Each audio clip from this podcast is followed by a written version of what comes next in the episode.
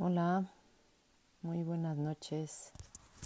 Estamos empezando este primer video en vivo. Eh, es nuestro primer video de Pine en Instagram desde nuestra cuenta. Así que bueno, pues nos da mucho gusto quienes están uniendo con nosotros en este momento. Un gusto pues compartir con todos estos momentos como, como diferentes a los que cuando yo inicié el camino de la, de la discapacidad de mi hija existían. Así que bueno, pues la verdad es que es un, un mundo diferente donde podemos a través de estos medios ir compartiendo, ir informando y sobre todo ir haciendo comunidad. Así que pues muchas gracias por estar aquí. Eh, vamos a esperar un poquito a que se vayan uniendo más. Nos va a acompañar en esta ocasión también Mariana Esquinca. Soy nueva en esto, espero que sí le haya dado bien a Mariana. Mariana es de CDG México Unidos. Y, ay, sí, Mariana. Hola. ¿Cómo estás? Muy bien, ¿y tú, Margarita? Bien, aquí contenta de que, de que es nuestra primera transmisión de Pine. Bien. Pero otras más contigo, que estaba diciendo que ojalá le esté dando bien a el clic a, a, Mariana y, a, y a, a, quienes se estaban uniendo, pero creo que sí. Sí, ya súper. están aquí. Si tú ves ahí, porque tú tienes más práctica en eso, si ves por ahí a Carlos, este. También le puedes nuestro mandar. Sí, Ah, ¿le podemos mandar? puedes, ajá, tú puedes ponerle como, como un más y buscarlo y mandarle el- la solicitud. Ah, y, ay, aquí está, aquí está. Se unió, ya se- es sabotaje. Sí, perfecto, dice que ya se unió. Le picas. Ajá. Es que le estoy picando, pero Carlos, nada más dale donde te sale solicitar unirte, ahí dale clic y ya te, ya ingresas. Es que no, no, este, como que no apareció. Ay, le puse un efecto, espérame. ¿Qué hice? Ah, ahí está. Ya estás unido, nada más que yo creo que ya se le fue la solicitud, ¿verdad? Mm, a ver, déjame ver si yo puedo. Porque, No. Mm, o sea, ya la saludé, pero tiene que, que mandar solicitud. ujú. Sí, Y es que eso sale como al principio sale, si quieres salte, Carlos, y otra vez vuelve a unirte y casi casi estás entrando y dice solicitado unirse. Y, y a mí me sale y yo ya te doy entrada. Entonces yo, o sea, estás bien ahí, ya te saludé y ya estamos todos ansiosos de escuchar a toda una institución en la terapia de este país. Pero sí es importante que salgas del live y vuelvas a entrar para que podamos este darte acceso. Ahí va a aparecer una que dice solicitar solicitar ingreso, ¿no? O solicitar sí, unirse. unirse, solicitar unirse. A ver. Así que hay que Que solamente tú puedes. hay que salirse y vuelves a entrar. O sea, cierra tu Instagram y ya, y luego vuelves a unirte tal cual entraste al vivo y ya este podemos darte el acceso, porque si no, no, no, no vamos a poder iniciar. Bueno, a todos los que se están uniendo, muchas gracias. Esperemos que ahorita Carlos nos escuche y, y pueda salirse del Instagram, bueno, del vivo y volver a entrar. O si alguien ahí por ahí le puede mandar un, un, un WhatsApp. Lo que pasa es que yo estoy en vivo y yo no sé hacer tanta tecnología al mismo tiempo. Pero si alguien que nos está escuchando lo conoce y tiene su teléfono y le puede marcar o enviar un mensaje diciéndole que sí se puede salir y puede ingresar otra vez. Y bueno, pues la verdad es que interesante, oye. sí, se ve que hay, hay muchas personas que, que tienen como interés. Es una terapia, la verdad, como muy controversial. Con Pero yo mucha que polémica. Que con mucha la polémica. conoces, y está cerca, a ver, aquí dice, aquí estoy, pícale y le puedes poner, necesito que me acepten. Ah, también ya te lo mandó.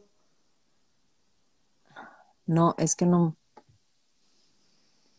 Pero es que no necesito que me acepten. No, necesitas salirte.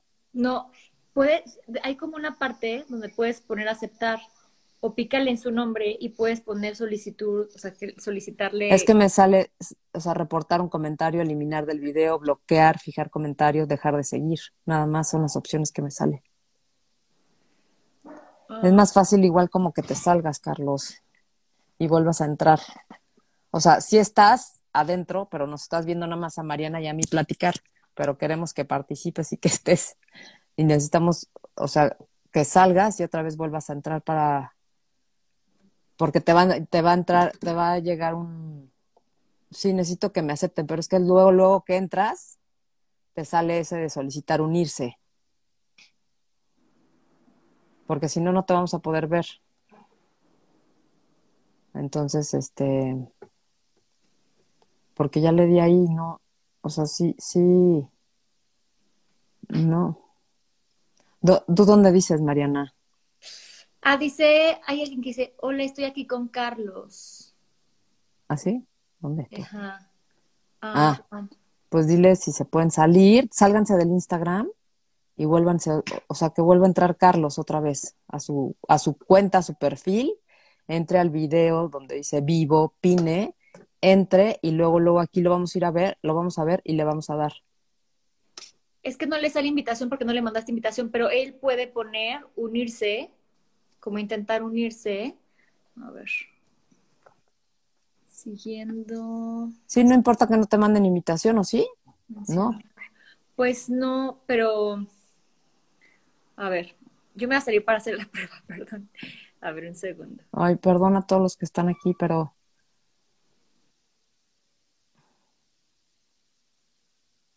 ¿Cómo mando la, la invitación? A ver.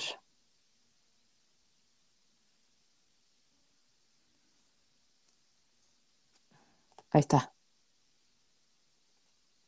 Gracias, Lucas.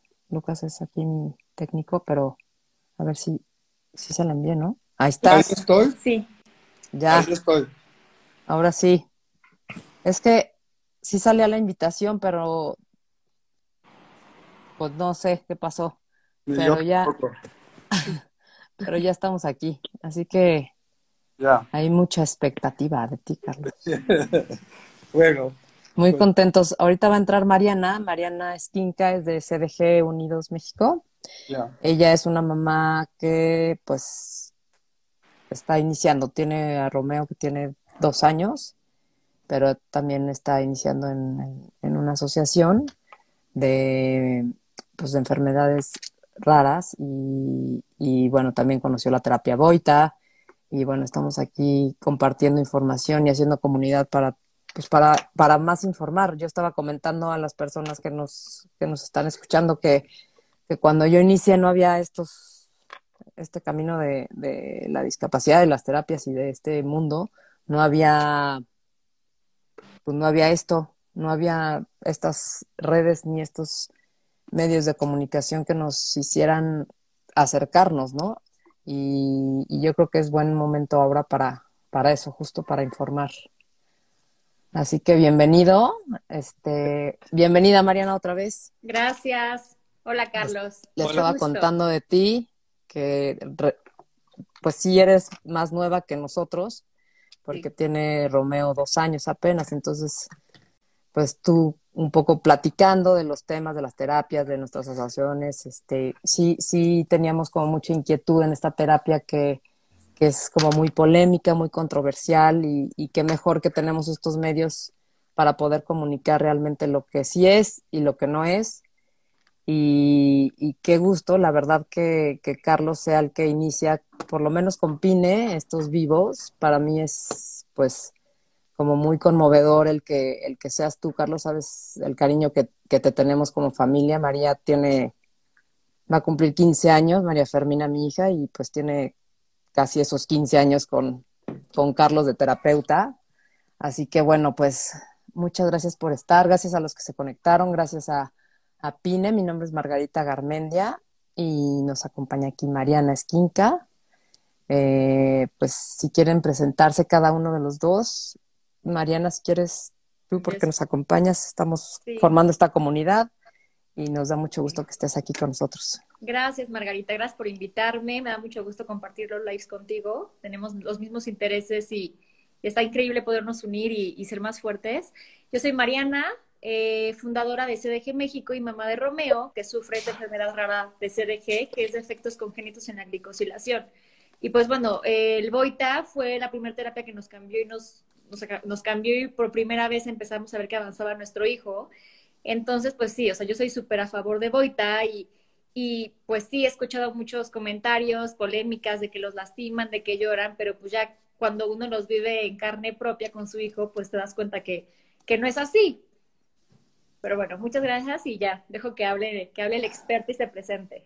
Bueno, soy Carlos Alvarado, terapeuta Boita, de otras cosas. Y bueno, tengo 30 años haciendo esta terapia.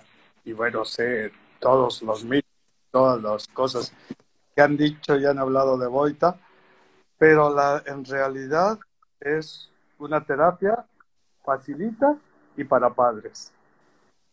Eso, Carlos, nada más un, un, paréntesis ahí.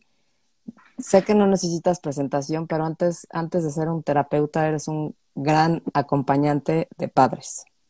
Y eso ah hay que recalcarlo antes de que inicies la exposición de la terapia Boita, porque creo que eso es un pues un requisito indispensable que exista con los padres. Así que gracias y gracias por estar otra vez. Nada más quería hacer como ese paréntesis. Gracias a ustedes. Hace muchos años, eh, Dorotea, una la terapeuta que trabajó toda su vida con Boita, que fue colaboradora y quien le ayudó a diseñar la terapia, un día me dijo que el terapeuta no solamente era el que te hacía terapia en el momento, sino el terapeuta tenía un compromiso contigo y en ese compromiso eh, tu hijo podía ir a mejor, podía ir a peor, pero tú tenías que acompañarla siempre. Y eso se me quedó grabado, muy grabado. Y eso es lo que he intentado, a los padres siempre. Muchos niños van a les va a ir bien, otros niños no les va a ir tan bien. Muchos niños se, se van a ir porque ya no te necesitan para nada, pero muchos te van a necesitar quizás solo para, para mantener y, y, y, no, y quizás no lleguen nunca a ningún lado, pero tu obligación es estar siempre con la familia y no decir no.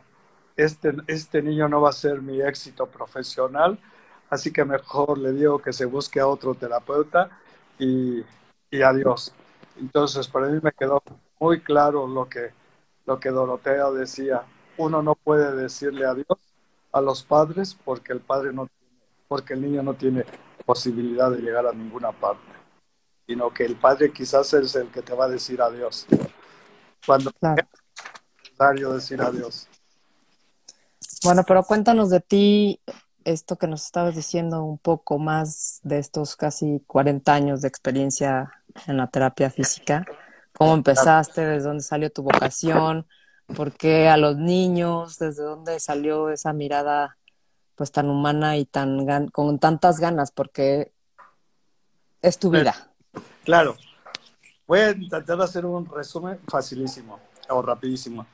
Yo, antes de ser fisioterapeuta, era antropólogo y estaba trabajando en una investigación.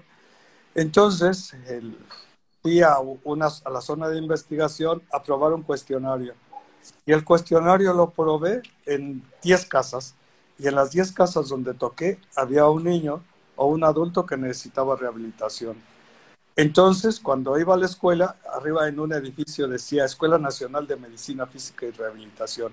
Y yo me acerqué ahí para ver de qué se trataba. Entonces ahí me entero que empezaba un curso, yo hice ese, dije, pues me voy a meter a este curso solo por estar en el medio. Cuando ya estaba en el curso, pues a los pocos meses de estar ahí, conocí al primer niño con parálisis cerebral que veía en mi vida. Entonces para mí fue traumante. era un niño que era como una piedra, no se podía mover y estaba totalmente perdido. Entonces, cuando lo vi dije, no, esto es demasiado para mí, no puedo continuar acá, así que mañana renuncio y me voy a hacer otra cosa. Pero al día siguiente volví a ver a otro niño igual, tenía, era como una piedra, pero este niño me miró y cuando me miró me sonrió con la mirada porque no podía mover nada. A mí me pareció increíble, yo decía, dije, no, no puede ser, no puede ser. ¿Cómo es que me está, que me está sonriendo? Entonces lo miré y le dije que si quería decirme algo. Él, otra vez con la mirada, me dijo que sí. Y empezó a mirar un lado y a mirar a otro, y yo seguía su mirada y veía lo que señalaba. Yo decía, ¿me estás tratando de decir algo? La verdad es que no me lo podía creer. Después de que vi a este niño, a mí me impresionó muchísimo y dije, hijo, ayer tuve todo el rechazo del mundo. Yo. Y, él está metido en ese cuerpo, en un cuerpo que no se puede mover, que no se puede expresar. ¿Qué sentirá? Él de sí mismo, de no poder hacer, hacer nada, ¿se rechazará o no se rechazará el hecho de que no pueda ni comunicarse de manera verbal, que intente comunicarse como puede? Y me impresionó mucho. En ese momento yo decidí que iba a ser fisioterapeuta y que iba a buscar en el mundo lo que le funcionara. Me puse a investigar y a investigar. En esa época era muy complicado conseguir información. Me fui a la biblioteca de la OMS, busqué todos los artículos que tenían que ver con la parálisis cerebral y tenía que esperar meses a que llegaran desde Suiza o no sé dónde estaba la, la biblioteca general y me puse a leer. Cuando terminé la carrera, yo creo que en la institución no había nadie que supiera más que yo de parálisis cerebral. Ahí tuve la suerte de conocer, fue un día de estos, de esos, a Christine Nelson. Christine Nelson era una terapeuta de neurodesarrollo que cuando la vi trabajar dije, ay, quizás eso puede ser la solución. Entonces, me hice una certificación con ellos y hice Boba. Pero a mí Boba me había dicho que si yo trabajaba como debería de ser y cada día hacía lo que tenía que hacer, llegaría el momento en el que el niño estaría de pie y estaría como cualquier otro. Pero pasaron 15 años y esos niños, y no porque yo fuera mal terapeuta, porque además yo estaba muy cerca de los de Cristín, y esos niños que tenían que estar de pie no estaban de pie, estaban en una silla de ruedas. Entonces yo dije, ¿funciona esto o no funciona? Si ha pasado tanto tiempo y yo no he logrado nada. Así que debe de haber algo por ahí que, que sirva. Entonces estuve trabajando en, en Torreón un año y estaba solo en Torreón, lógico. Y los padres que me habían llevado allá, un día el compromiso era que ellos me pagaban la casa, el servicio, y yo trabajaba con ellos ocho horas diarias. Y, pero, y ellos me invitaban, un día me invitaba a comer otro, uno, otro, otro, otro, otro, y así. Así que no gastaba un quinto ni, en comida, ni en casa, ni en nada. Y todo el dinero que me pagaron este año, al final del año tenía una cantidad que me dije, voy a buscar a ver qué me encuentro y me fui a vivir a Europa.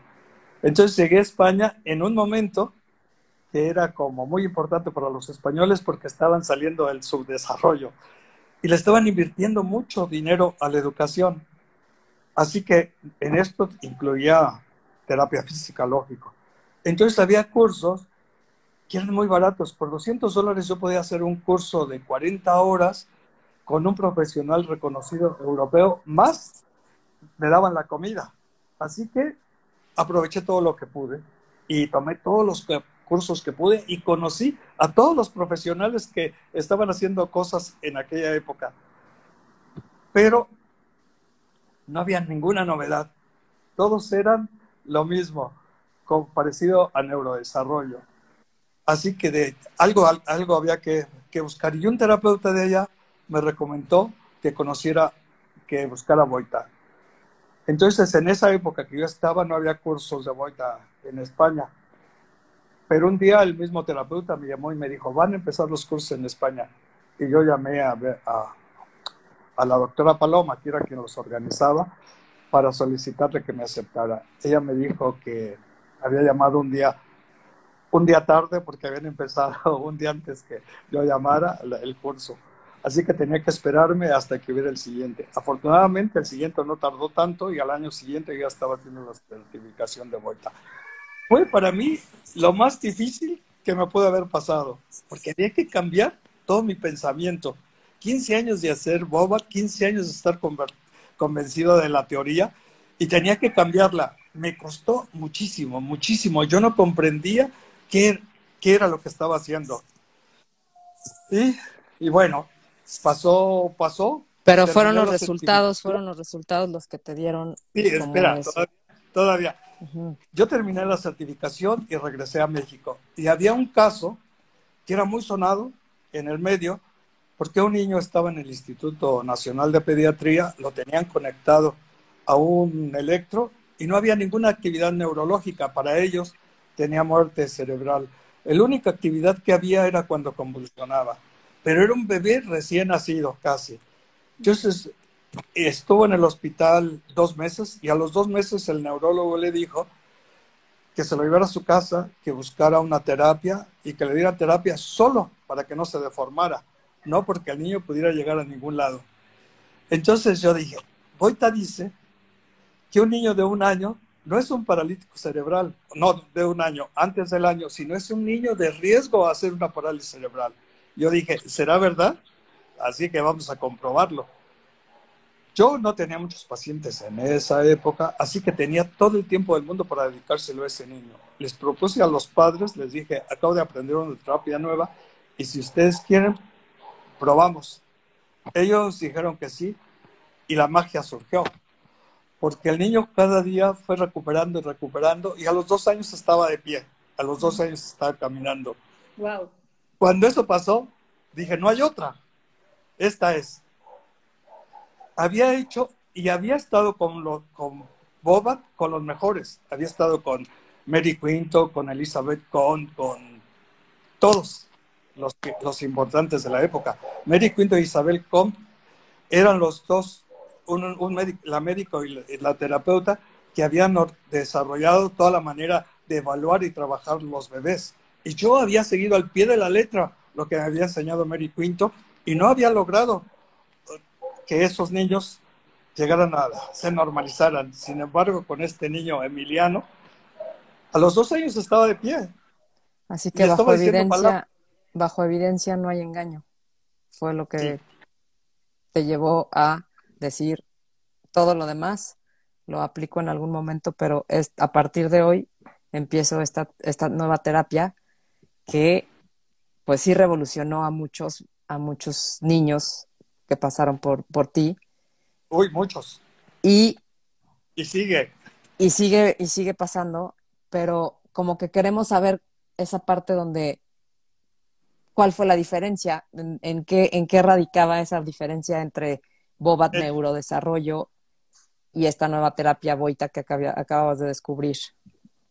Claro, es la teoría una teoría totalmente distinta. En, la terapia Boita, Boita siempre decía que no era que él hubiera diseñado una terapia, había descubierto una, como una propiedad o capacidad del ser humano que tenía como ser humano. Y era que la motricidad del ser humano estaba siempre ahí, en lo que él le llamaba la motricidad ideal. Entonces, cada especie tiene un logro motor. Ese logro motor es genético. Un caballo a, los ocho días corre por todos lados y es su logro motor de especie. Pero en la especie humana, el logro motor es caminar. Entonces, pero ese caminado se tarda 13 meses.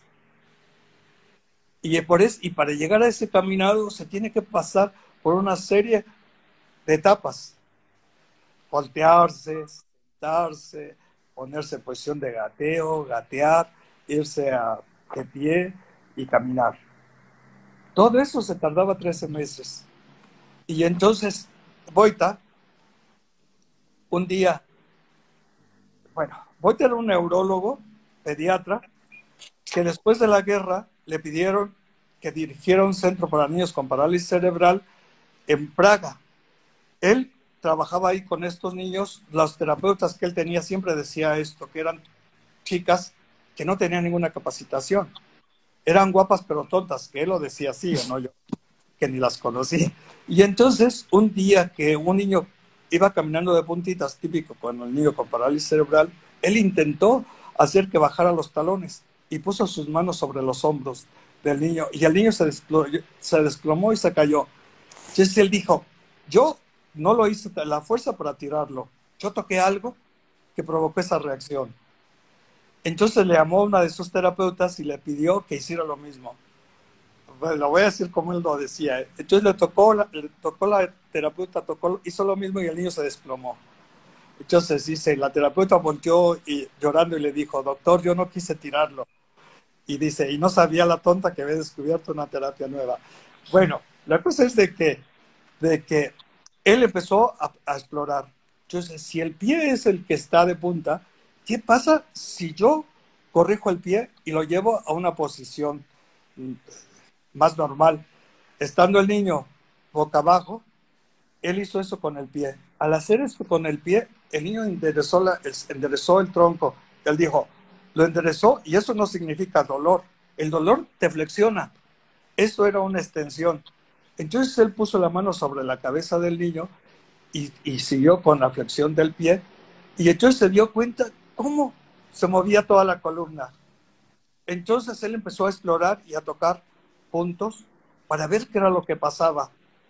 En ese momento él todavía no sabía de la motricidad como un logro genético o como algo genético.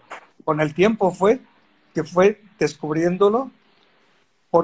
Bueno, la cosa es de que él tocó, tocó, tocó y fue haciendo como un mapa de lo que era el trabajo y de lo que era la organización del cuerpo eh, del niño. Y las posiciones en las que él lo ponía eran posiciones que no tenían nada que ver con el desarrollo, que podían parecerse al desarrollo, pero que eran, que eran como paradójicas, pero que lo que él conseguía al tocar un punto era que organizaba el cuerpo cinesiológicamente parecido a lo que era girarse, sentarse y ponerse en posición de gateo. O sea, que los contenidos cinesiológicos del desarrollo normal estaban ahí presentes, aunque la posición de partida no fuera uh, ni el gateo ni la reptación. Sí, lo que se, antes se sabía, lo que, que cómo tenían, cómo, cómo es la evolución del desarrollo del ser humano.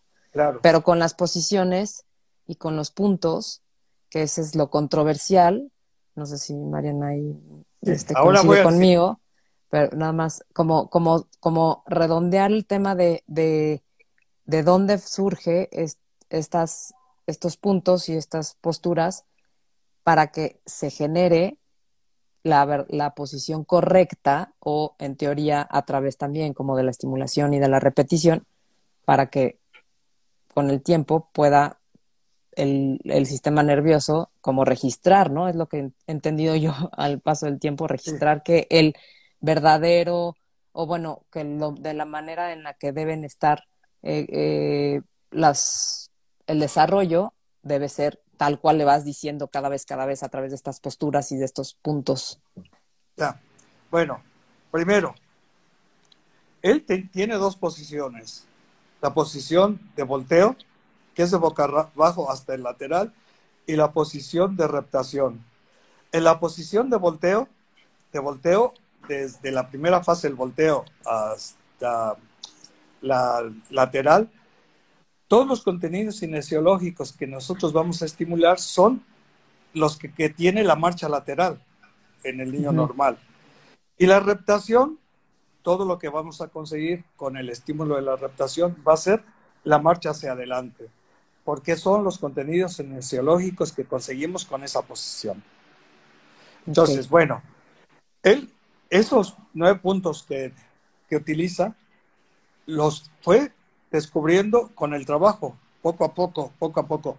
Entonces, él en Praga no solamente tenía que trabajar en el hospital donde, donde estaban estos niños, sino que tenía que salir fuera. Entonces, cuando llegaba al lugar donde había un niño, le decía a la madre, tú vas a hacer esto. Y la madre lo intentaba. Cuando Boita regresaba, la madre le decía, pues no lo hice como tú me lo dijiste, pero lo hice de esta manera. Por eso él toda la vida dijo que las madres lo ayudaron a, a planear la, la terapia. Y entonces, él consideraba que la terapia era una terapia para que lo hicieran los padres, para que lo hicieran en, casa. Eso, eso, eso también como, como súper importante, Carlos. Pero ¿sabes qué? Nos está ganando el tiempo. Ay, sí, ya van, sé, van, ya van a ser, van a ser, Bueno. este, son súper, son súper eh, breves estos lives, pero quisiéramos que toda tu sabiduría nos las transmitieras en, en muchos lives. Pero un poco, un poco eh, que nos comentaras y también así, Mariana, nos, nos dijeras algunas, eh, pues sí, como estos mitos o como esta parte do- donde... Sí, a es- eso es- voy. Sí, pero déjame nada más. Esto, esto es importante que lo sepan quienes nos están escuchando. O sea, una cosa que acaba de decir Carlos, la participación de los papás, porque yo sí, y tú también, Carlos, y no sé si Mariana, eh, cuando llegamos a las terapias, como que es la terapia y voy cada dos, tres, cuatro o cinco días a la semana para que le hagan la terapia, pero yo, como papá, no me involucro en ese tema, tal vez por, por esta parte de ser mamá y no terapeuta, pero sí es una terapia donde si no hay involucramiento de los papás y no hay implicación directa, difícilmente se pueden ver los resultados. ¿Es correcto? Claro, es correcto. Tú, cuando activas el sistema en, una, en un momento, eso no te va a durar para días. Eso te va a durar horas. Dos horas, ¿no? Sí, pero si tú lo vuelves a activar y lo vuelves a activar y lo haces cuatro veces al día, entonces vas a tener mínimo ocho horas de activación. Ahora, los mitos de, de la terapia. El punto no tiene que ser preciso. La posición también tiene que ser precisa. Si tú tienes la posición precisa y el punto donde tienes que tocar, entonces no es necesario que presiones. El punto casi es un toque energético. ¿Sí? No es un- una presión para hacer un moretón, pero el niño va a llorar. Pero ¿cuál es la razón por la que va a llorar? Porque no puedes separar una cosa y otra cosa y otra cosa. Y lo que tú consigues es una respuesta fisiológica. Es como el resultado de un reflejo. Y en esa respuesta fisiológica tú no puedes evitar que sude, no puedes evitar que llore, no puedes evitar que se haga pipí, no puedes evitar que se haga popó. Y todas esas cosas pueden pasar. Ojalá y pudiéramos quitar todo lo demás y solamente conseguir lo motor, pero el niño no es así. El niño es un ser global y te responde como un ser global. Hasta Entonces, en cualquier terapia, o sea, en cuando un niño hace esfuerzo, yo, por ejemplo, yo siempre comparo y explico el Boita como, porque mucha gente es, pero les duele, los lastiman, y yo, o sea, desde mi perspectiva no, y desde mi punto de vista, lo que he visto, si es un buen terapeuta, no tiene por qué sacarle moretones o lastimarlo o, o- o ir más allá. Y es como cuando vas al gimnasio, cuando, o sea, cuando alzas pesas como, "Ugh, ugh", y tal vez lloran al segundo, pero los dejan de tocar y ya, o sea, si los lastimaran realmente, pues se quedarían adoloridos,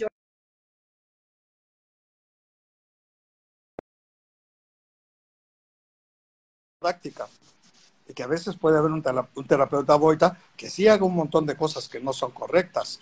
Claro. Sí, o sea, que el hecho de que tú te O que no sean terapeutas boita. que sí, es que eso, eso hay que importar, eso, eso, eso que digas, que no Claro. son todos terapeutas boita certificados, Porque Claro. ¿cuántos hay en México? menos de 10, hay ¿no? muchos. pero certificados, Sí hay algunos certificados. sí, pero no, no todos los que hacen boita No, también. claro que no. Es que ese es No. el tema. O sea, no, no son terapeutas especializados que tomaron una certificación, hacen terapia boita, pues a lo mejor sí seguramente pueden dejar adolorido a un niño si no le sabe bien dónde- cuáles son los puntos. Claro, claro. Eh, tampoco tienes que estar sobre del niño. No, no, Ellos pues son dicen- cuatro veces al día. Sí, pero sí, pero cuando lo pones para hacer las, los puntos, ellos dicen, Ah, ya. tu ajá. acercamiento tiene que ser como cuando la gallina cubre sus huevos. O sea, Sí, que eso debe de ser el acercamiento y el contacto que tú tienes con el niño. No lo aplastas, ni siquiera cuando lo estás poniendo en la posición de partida. Y hay Claro. cosas, el niño no se tiene que mover y hay técnicas que tú vas aprendiendo pues, de cómo mantener el niño sin presionarlo, sin ponerle tu costilla en el cuello, sino Sin solamente someterlo. poner- sí, sino solo mantener la posición para que el niño haga lo que tienes que hacer. Tienes que ir a esos puntos precisos de control, porque como es una terapia refleja, necesitas tener siempre esa posición para que te dé el mismo reflejo cada vez que te responde en, la, en esa locomoción refleja.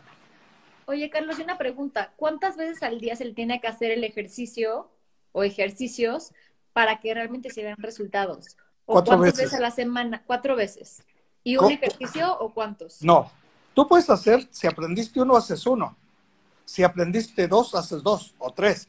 Lo Que son, ideal los que, es que te, hagas- que, que son los que te dejan el terapeuta terapeuta, certificado claro. que sabe bien cómo llegó tu niño a ese día a terapia y ese día lo revisa y ese día te deja ese y lo aprendes y te lo llevas a tu casa. Claro, pero fíjate, siempre vas a hacer una de frente, o sea, boca arriba, una de lateral y otra de boca abajo. Esas serían las tres. Pero eso es como vas criando al padre para que en un momento pueda hacer esas tres. Pero si puede hacer uno, pues eh, le hace una. Pero Sí. cuatro veces. Todo Pero es bueno. Cuatro veces. Pero cuatro Sí. veces. Ahora, ¿cuánto necesita verte el terapeuta? Lo que tú necesites. ¿Sí? Yo, yo puedo decirte, ven todos los días y no te enseño nada y yo te tengo de paciente siempre. O te puedo decir, oye, ven lo que tú tengas necesidad de venir. Si tú vienes conmigo una vez y tú sientes que todo lo aprendiste, entonces, bueno, cuando tú tengas la necesidad de, de que te guían y que te digan de nuevo, vienes. ¿Sí? Claro, pero hay terapeutas que pues, es- pues es que es un pues es un paciente que está cinco días a la semana, pues también es, es un ingreso, ¿no? Claro. Claro, claro. Como en todas las es- terapias, ¿no? Como en todos los... Pero pues todo. es que, es que también aquí el tema, como es Carlos, pues la verdad es que es el compromiso y es la vocación, o sea, de ver adelante al niño, porque no es lo mismo que vaya una hora más aparte del tráfico, más aparte de todo lo que significa llevar a un niño a terapia, cuando a lo mejor puedes ir una sola vez a la semana, concentrarte bien y regresar a tu casa y hacerle cuatro veces al día. Y el avance es abismal de, una, de un método así a un método donde también los padres se involucran. Claro, ahí te digo, tiene que ser el padre. Bueno, pero yo sé que el padre a veces no. Entonces a mí se me ocurrió en un momento decir, bueno, si el padre no lo hace, el tiempo que yo lo voy a ver, una semana o dos semanas, lo hago yo. Claro, el pesadísimo para el padre, porque el padre tenía que venir tres veces conmigo y solamente lo iba a ver 15 minutos, pero lo iba a ver esos 15 minutos una semana o dos. Y era Sí, pero son los, métodos más intensos. Sí, sí nos tocó. Y así, Sí. así lo hicimos, y ya cuando estábamos en, en, en esos tiempos, pero, pero pues, sí es agotador, ¿no? Pero el, agotador, el, el, el- el punto es, eh, ¿cómo, ¿cómo puedes tú comunicar que la terapia eh, es una terapia bondadosa, generosa, con resultados, donde no hay tampoco nada de operaciones, nada de férulas, na- o sea, nada, o sea, como que sí es una cosa como muy diferente y tenemos junto aquí a Estados Unidos que sí es mucho, mucho más invasivo, o sea, como que toda una, una corriente que nos dice, si a tal edad ya no camina, entonces hay que ponerle férulas y, y a tal edad no hace esto, entonces hay que operarlo y entonces, desde tu visión, ¿por qué no eso? ¿Por qué no la las férulas? Boita? Sí, las férulas, las operaciones y todos los aditamentos ortopédicos que, que sí hay y que sí pueden a lo mejor en algún momento funcionar, pero como, o sea, como que es una, es, es, es diferente, ¿no? La, la visión que, que hay y que tenemos de influencia este, de Estados Unidos a la que puede ser, por ejemplo, la, la de Boita. ¿Por qué nosotros no utilizamos ni férulas ni nada de esto? Porque para nosotros las leyes del desarrollo son como son, o sea, cefalocaudal y del centro a la periferia. Entonces, ¿por qué no vamos a poner una férula en un pie a un niño cuando el niño no, no está ni siquiera en posición de gateo? Porque el niño necesita utilizar compensaciones y las compensaciones que el niño utiliza van a ser quizás en la parte más distales como el pie y la mano. Pero conforme yo voy organizando el cuerpo del niño o se vaya organizando el cuerpo del niño, la posibilidad de la corrección del, del pie va a ser mucho más fácil si no pones nada. Si pones algo, entonces ya no permitas que el pie se mueva y el pie se va a quedar tal cual, pero va a mandar la dificultad a la rodilla o a la cadera o a la columna. Sí, porque no es ahí la lesión, o sea, bueno, no es ahí, no es ahí claro. el desajuste, sino es en el sistema nervioso. Claro, y, el, y, el, pie es lo más distal y el pie va a ser lo que te vas a ocupar quizás al final, como pie. Claro, cuando tú lo estás trabajando, es global. Tú estás teniendo una influencia, una influencia desde la cabeza hasta los pies. Y tú estás viendo que la respuesta que, esté, que estés teniendo sea la cadera, la rodilla y el pie en, en armonía. Claro. La, el, el, el, codo, la muñeca, el hombro y la columna en armonía.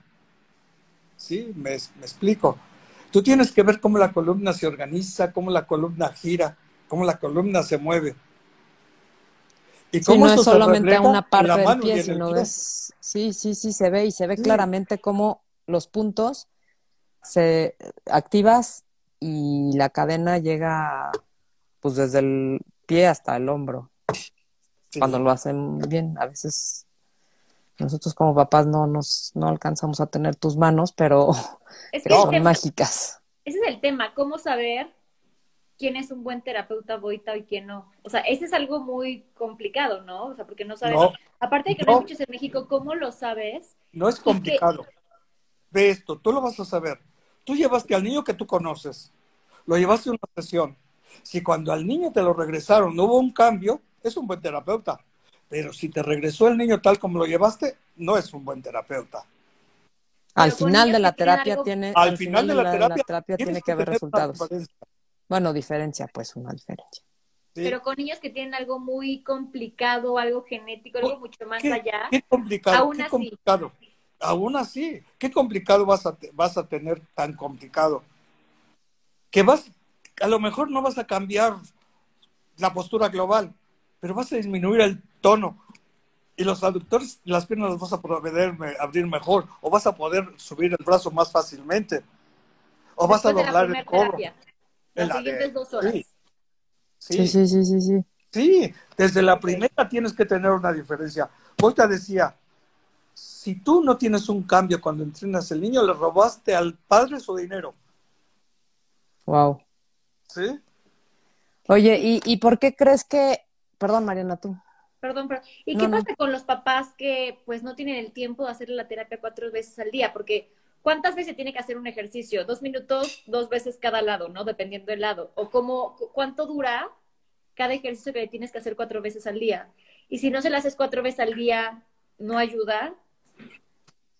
¿Qué te diré? Depende. Por ejemplo, cuando yo veo a un niño con síndrome de Down, yo le digo al padre que lo haga una vez al día. Pero es un niño con síndrome de Down donde no hay una alteración motora, al menos neurológica. ¿Sí? Y así, así, así será. Ahora, lo ideal es eso, cuatro veces al día. Pero si no lo puedes hacer cuatro veces al día, pues son las veces que tú puedas hacerlo. O lo puede hacer la chica que te ayuda en casa, y lo puede hacer tu esposo, y lo puede hacer tu mamá, lo puede hacer el tío, y lo puede hacer cualquiera. Entonces tienes que organizar de qué manera lo, de qué manera puedes cubrir eso. Porque Claro, las tareas porque- que dan son fáciles para cualquier, o sea, no son las mismas que el terapeuta, pero dan, los ejercicios son fáciles y accesibles para cualquier persona de la casa. Sí, sí. Ok. Sí. Fácil para cualquiera. Entonces, ¿cuál es, ¿cuál es el objetivo o cuál es la labor del terapeuta? Que tú tienes que salir ahí con la habilidad para poder hacer una posición. Y yo Sí. tengo que enseñarte a que tengas esa habilidad para hacer esa posición. Y que yo tengo que enseñarte que tienes que ver. Porque si no va a ser lo mismo. Pero si tú vas conmigo a una terapia y yo ni siquiera soy capaz de decirte qué se movió, entonces también voy a ser un mal terapeuta porque no lo tengo claro. Y si yo te quiero enseñar, tengo que tener claro qué es lo que te quiero enseñar. Oye, pues aquí hay muchos comentarios, obviamente, pues reconociendo tu trabajo. Dice Lucrecia, ya no me canso de oírte y cada vez que te oigo aprendo, es impresionante, casi 30 años. Y Cintia López también, un poco el, el tema de que muchos médicos y especialistas por ignorancia rechazan la terapia.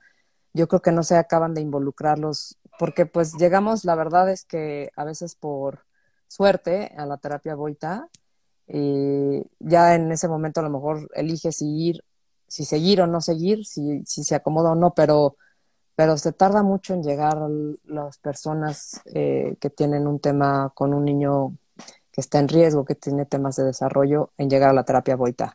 Y eso es porque muchos médicos, generalmente los neurólogos, que son quienes se refieren, pues no es la primera opción ¿es cierto? Claro. No, para ellos, para ellos es una terapia agresiva, es una terapia que funciona a través del dolor, pero no es verdad eso. Cuando yo recién hice la certificación, dije, las cosas no tienen que ser para mí, porque si quedo para mí va a ser como mi patrimonio personal, voy a tener un montón de niños. Pues no. Entonces me traje una caja de libros. ¿Y sabes qué hice? Le mandé un libro a cada neurólogo y te aseguro que ni siquiera los ojearon. Pues, ¿qué te digo? sí. Es que sí, o sea, es que, o sea, simplemente entre el medio es como, te dicen, ay, no le duele a tu hijo, ¿no? y siempre, yo siempre defiendo, siempre digo, no, al final es como cuando vas al gimnasio que haces, perdón, mi hija está llorando, este, como cuando haces pesas, que, y acabas y ya, o sea, yo creo que también depende del terapeuta. Ya, claro. O sea, yo tengo una pregunta, Carlos. Eh, y por ejemplo, ¿tú qué opinas de el o sea, del mezclar técnicas? ¿Tú crees que está bien ir, a, o sea, tomar boita y mezclar con otros tipos de terapias como complemento? ¿O crees que tiene que ser como muy, como no cambiar la técnica? Celosa. No, no debes de cambiar la técnica. Yo te voy a decir, yo conozco un montón de técnicas, un montón. Pero yo hay niños que sí, que sí utilizo algunos elementos, pero estos niños van a ser niños que tienen una deficiencia mental y que por sí solos no van a tener la experiencia. Pero los niños que son niños inteligentes, cuando tú empiezas a estimularlos, ellos van a hacer lo que tienen que hacer. Porque para un niño cualquiera, el medio ambiente es atractivo.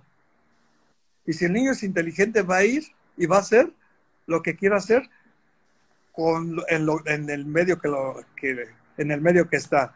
Pero el niño que no es inteligente no va a querer tener esa experiencia y yo entonces ahí sí utilizo otra técnica. Ahora, ahora, ahora otra cosa. También utilizo... Mariana. ¿Qué pasa? No se nos vaya a cortar esto, ¿eh? Porque es la primera vez que uso esto porque no sé si se nos va a cortar y si se nos corta, pues gracias a todos. Pero no, no se nos fue Mariana. Pero a ver, te seguimos escuchando, Carlos. Pues sí. entonces, por ejemplo, hay cosas que yo también hago. Por ejemplo, con un niño le hago osteopatía. Y ahí la mezclo también. Claro, como que metes, puedes tú meter, y a veces pues los papás cuando no están tan eh, convencidos, pues como que van probando, ¿no? Van probando diferentes, sobre todo al principio. Pero yo digo, y en mi experiencia, siento que cuando, pues sí, te, te casas con la terapia Boita, eh, pues tienes buenos resultados, tienes buenos aprendizajes y, y también te das cuenta de cómo evoluciona tu hijo eh, en cuanto a su desarrollo, porque no nada más implica en el tema motor y eso también quería como, como redondear, ¿no? O sea, que no nada más es solo, el, o sea, el tema, más bien, sí es el tema motor, pero el tema motor conlleva a un tema de lenguaje, a un tema, a un tema de lenguaje, un tema de cognitiva, un tema de, de, aprendizaje, a un tema, o sea, como muy global. ¿Por qué? Porque pues el desarrollo va así. Ya, Entonces ahí a veces van, acuden a Boita muchos niños que tienen, por ejemplo, déficit de atención o tienen algunos problemas posturales que cambiando... o problemas de habla, porque la motricidad de la boca no está suficientemente desarrollada. ¿Sí? Claro. Entonces, ¿cómo es integral? O sea, al final es una terapia integral que no solamente va a niños también como con parálisis cerebral, sino que también este, van para cualquier niño que, o sea, que tenga algún tema que neuromotor o, cómo podríamos decir que quiénes son los candidatos o de que postural. Todo el niño que tenga un problema de desarrollo puede, puede tener la terapia, incluyendo algún problema ortopédico, una tortícolis o una cuestión de, no sé, de, hasta de una, hasta secuela de una fractura. Claro. O sea, que no hay un límite, porque no es el, nosotros estamos trabajando con los patrones motores innatos del ser humano. Y los podemos evocar, que es lo que hace Boita. Evocar lo estás estimulando. Innatos. Que tiene lo estimulas, ¿no? O sea, estás estimulando, estimulando, estimulando eso que ya está y que hubo por una lesión o por un tema que está ahí como bloqueado. Sí, sí. El, el niño cada día sabe lo que tiene que hacer porque hay un mecanismo propio que le va diciendo o que le va haciendo que aparezca cada vez alguna cosa. Pero cuando hay un, una dificultad neurológica, esa secuencia se rompe y ya no sigue a más. Ahí se quedó, ahí se paró. Ok. Oye, aquí nos, aquí nos preguntan, perdón, el, la escoliosis, hola. Autismo. Alfonso, gracias por acompañarnos siempre. El autismo, e, este, porque sí sé que síndrome de Down, no sé, Mariana, digo también como es un tema también neuromotor eh, en lo que tiene Romeo, que siempre me cuesta trabajo decir qué, qué enfermedad es, pero, eh, o sea, como que eh, estabas hablando de, los, de esos candidatos, ¿no? El autismo, la escoliosis. Sí, algunos más. Una escoliosis, escoliosis, nada más escoliosis por sí, la puedes modificar, la puedes corregir muy fácil. O sea, no es tan complicado. Pero a veces la escoliosis es, es como consecuencia, ¿no? ¿O no? Sí, no. En algún niño podría tener una escoliosis sin que haya una razón lógica para, para eso. Pues eso es fácil, lo puedes corregir fácilmente. Ahora, hay niños, por ejemplo, como en el autismo, que mejoras, pero no mejoras tanto. Sí, porque no es neuro, no, no va a lo motor. No va a lo motor. Pero si organizas su función, porque a veces el niño con autismo es muy desorganizado. Y entonces sí, con la terapia lo ayudas a organizarse. Ay, Carlos, pues podríamos parar, no, no parar de, de, seguir escuchándote. La verdad es que siempre es una institución y, y a mí me da como mucho, mucho coraje que, que esta terapia no se conozca del todo o que se tengan muchos mitos, como muchos tabús sobre, sobre lo que es la terapia, porque bueno, o será que sea mi experiencia, ¿no? Que, que, que ha sido exitosa y que, que, a mí me ha funcionado. Todavía ya de adolescente María Fermina sigue yendo con Carlos y porque bueno, también Carlos, tenemos que decir aquí que eres eh, pues una persona muy ocupada porque estás también atendiendo a todos los niños del país y estás de un estado en otro estado y bueno, tenemos aquí solo la oportunidad de que a veces estés una o dos semanas en la Ciudad de México, pero eh, pues tú compártenos ya por último, pues, ¿qué, qué, nos recomiendas como papás que estamos empezando este camino? ¿Dónde nos podemos dirigir?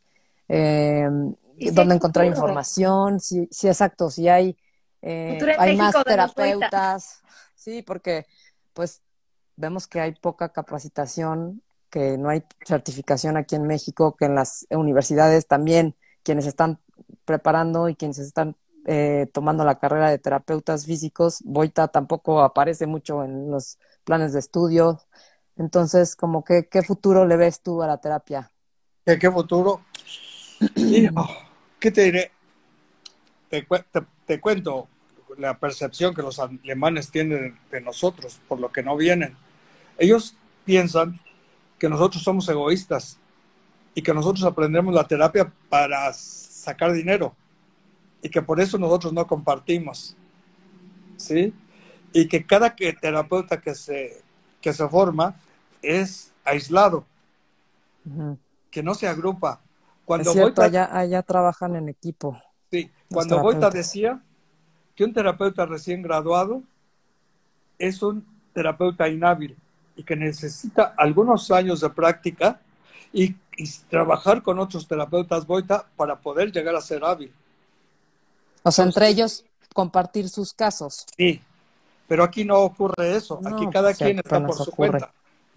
Entonces cada quien está por su cuenta. Entonces es complicado. El ego. Sí, hay, ¿qué te diré? Hay terapeutas que intentan hacer algo. Por ejemplo, Marisa, no sé si te acuerdas de ella, la de Torreón. Sí, sí. Marisa, Sí, pues sí. Marisa tiene un plan de buscar los terapeutas Boita que estén certificados y entonces ir al DIF. Ella quiere en Monterrey, no sé por qué. Y entonces decir que los dejen trabajar una semana o dos semanas a todos esos terapeutas con niños ahí para que vean y los niños se beneficien y para que vean ellos el beneficio que la terapia Boita puede tener. Entonces, no sé la verdad cuántos, con cuántos tengan ellos contactos. Yo sé que una de ellas es Sofía, que tú la conoces, la Sofía que está también aquí. Y bueno, parece que hay alguna inquietud de los terapeutas Boita jóvenes en querer organizarse y desarrollar más esto. Y quizás eventualmente los, ellos acepten venir. a- Pero si hay gente a joven y sí va a Sí, haber gente como joven. porque es el miedo, ¿no? Que se pierda. ¿Cómo Claro. gente puede aprender o terapeutas pueden aprender esta técnica? ¿Dónde? pueden aprender esta técnica los terapeutas en, pues yo para mí en dos lugares fundamentalmente, uno en España y el otro en, en Alemania. ¿Sí? Sí, pues es También puede ser en Chile. Pero claro, nosotros aquí tuvimos esa formación. Cuando Dorotea venía a trabajar conmigo, entonces ella siempre se decía que, que le debía algo a México. Y lo que ella quería darle a México era terapeutas certificados.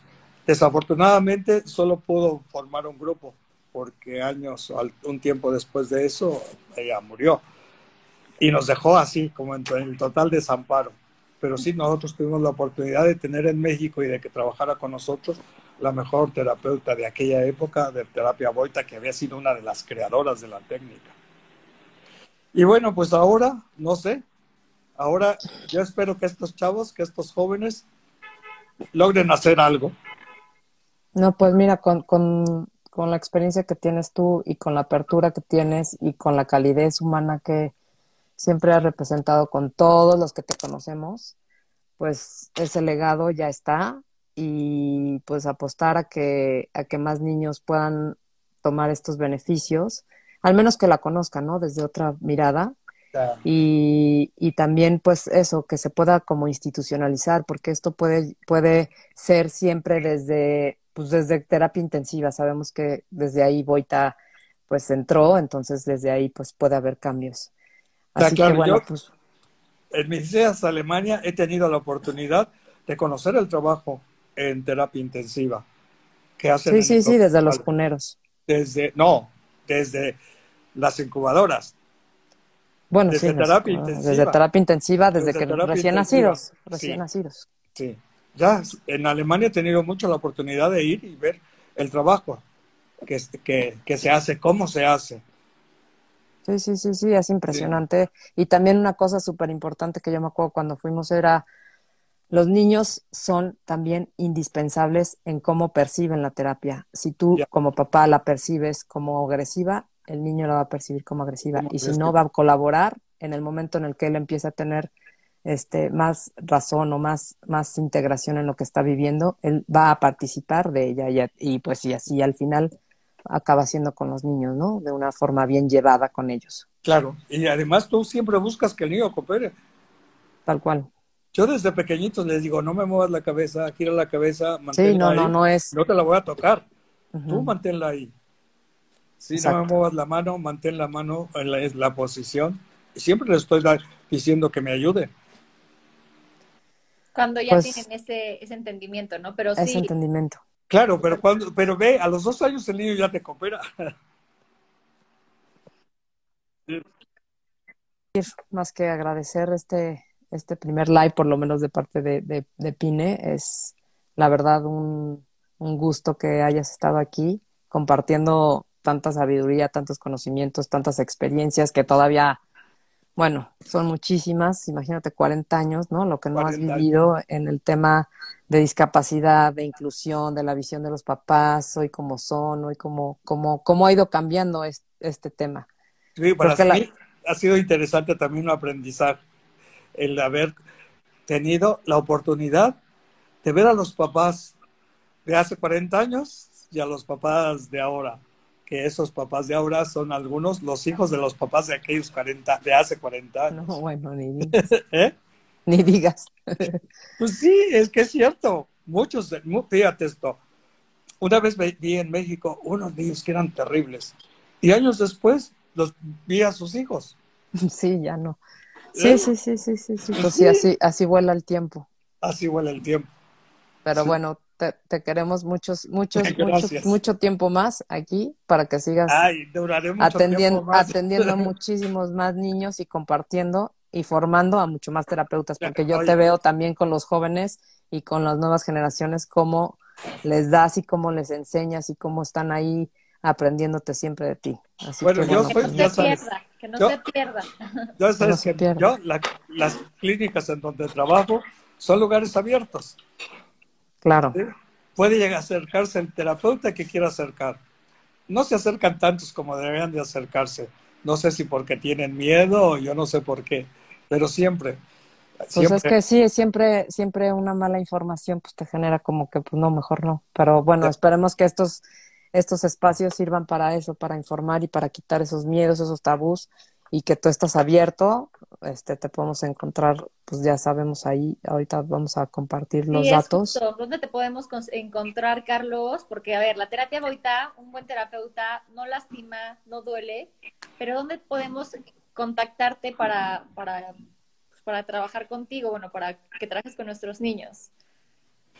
Y bueno, ¿en dónde? ¿En México? En Bueno, a general, mí- en la Ciudad de en México. En general. En la Ciudad de México y en la República, porque hubo gente que estaba preguntando en Monterrey, Nuevo León, bueno, Nuevo León y en varios lugares. Entonces, es ¿cómo. ¿cómo conseguirte? Tu sede, más, más fácil donde puedan comunicarse El- en, en, el, en la Condesa. en la Condesa, sí. Sí. Ahí es el CD, ahí es Pero- donde Marta tiene toda la información. Pero ¿cuál es el teléfono? Sí, pero ¿cuál es el teléfono? Es que yo no, no me acuerdo. 52, es- 72, ya ni me sé. Bueno, ahorita lo, ahorita lo ponemos ahí en, en las redes donde, donde podemos este, localizar, localizarte. eh, y además, claro que Carlos, pues evidentemente, pues todo el mundo queremos que, que, que, que vea a nuestros hijos, pero de todos modos, si no está Carlos, siempre hay alguien, las nuevas generaciones que están también formándose y que son certificadas, que están Con ahí con él. Claro, Ok. como aquí, por, por ejemplo, aquí por, estaban hasta ahora, viste que, que cuando no me podía comunicar, te escribió una chica, Sí, pues esa chica estaba conmigo, conmigo aquí y es una de las chicas que está interesada en hacer boita y que vienen a ver el trabajo. claro. ¿sí? Y Exacto, antes como de eso ya hay te había gente. ido otra. Hasta eso que a veces logras interesar. Pues ¿sí? nada más que... Algunos después se desvían, pero bueno, eso pasará siempre. Exacto. Los, los que realmente queremos, nos quedamos. Claro. Bueno, Pues agra- agradecerte mucho, Mariana, también por estar aquí, por acompañarnos. La verdad es que siempre no, gracias a es, ustedes. es un gusto y, y que no sea la primera vez, que, que sigas compartiendo, que sigas escribiendo, que nos sigas enseñando y que sigamos compartiendo en este camino que, que, que además, pues tú no tienes ningún hijo y no tienes tampoco ningún hijo con una discapacidad, pero has compartido con nosotros como padres ese camino y pues siempre te lo agradecemos. Ya, bueno, gracias. Muchas gracias a todos que se, Sí. a todos los que se conectaron, gracias por participar en este primer live y seguimos en contacto. Gracias, Mariana. Muchas gracias. Gracias. Buenas noches. Buenas Bueno, noches.